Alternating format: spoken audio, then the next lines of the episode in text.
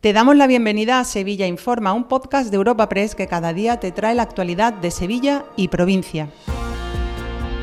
Estas son las noticias más relevantes en nuestra agencia en el día de hoy.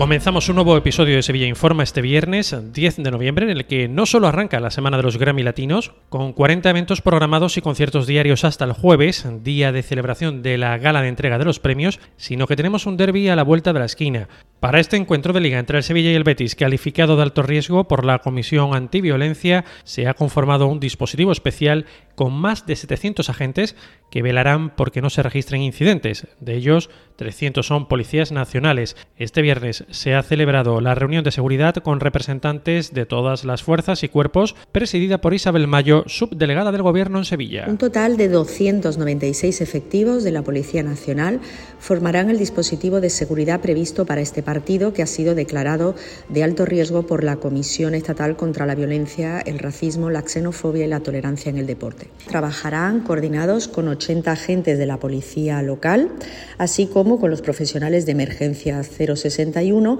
y el equipo de seguridad privada del Estadio Ramón Sánchez Pijuán. Cambiamos de asunto. Lipasan ha presentado un nuevo servicio al que ha denominado Unidad Rápida de Baldeo para reforzar la limpieza viaria de los puntos negros y del mobiliario urbano, papeleras y contenedores, sobre todo en las calles de la ciudad. Estas unidades, que realizarán una media de 100 actuaciones diarias de baldeo, van acompañadas por 5 camiones brigada y un total de 20 trabajadores con el objetivo de complementar los trabajos de limpieza que se realizan a diario. José Luis Sanz, alcalde de Sevilla. Seguimos dando pasos para mejorar y reforzar la limpieza en Sevilla. Hemos puesto en marcha 10 unidades rápidas de baldeos para reforzar la limpieza viaria de los puntos negros y del mobiliario urbano. Este nuevo servicio realizará una media de 100 actuaciones diarias en todos los distritos de Sevilla. Más asuntos. La Policía Nacional ha detenido en Écija a 22 miembros de una organización criminal dedicada a la extorsión de consumidores de droga que habían contraído deudas con esta red para que robaran en establecimientos comerciales. Amenazaban con matar a los familiares de sus víctimas si no obedecían. El juez ha decretado el ingreso inmediato en prisión para siete de los arrestados. Raúl López portavoz de la Policía Nacional. Las personas a las que obligaban a cometer los diferentes delitos eran consumidores habituales de sustancias estupefacientes, que habían contraído previamente una deuda con la organización. El líder marcaba los establecimientos comerciales en los que se debían de realizar los robos para obtener dinero.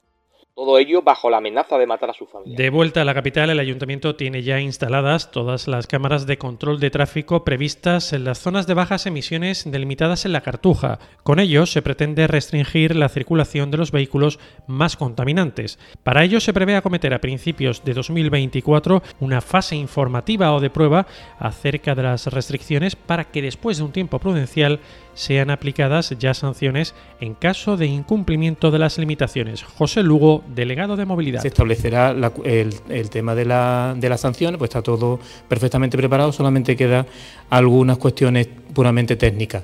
A principios del 2024, zona de bajas emisiones de Cartuja, que son dos, dos zonas norte y sur, pues se pondrán plenamente en vigor y cuando pase un tiempo prudencial de prueba, pues se pasará a la cuestión de la sanción porque eh, además nos, nos, obliga, nos obliga Europa. Dos apuntes más. Antes del cierre, el ayuntamiento va a destinar más de 415.000 euros a demoler grupos de sepultura que son muy antiguos y presentan riesgo de derrumbe y a construir 500 nuevos en el cementerio de San Fernando y el Teatro del Maestranza coge este domingo la ópera Norma la tragicomedia lírica en dos actos de Vincenzo Bellini.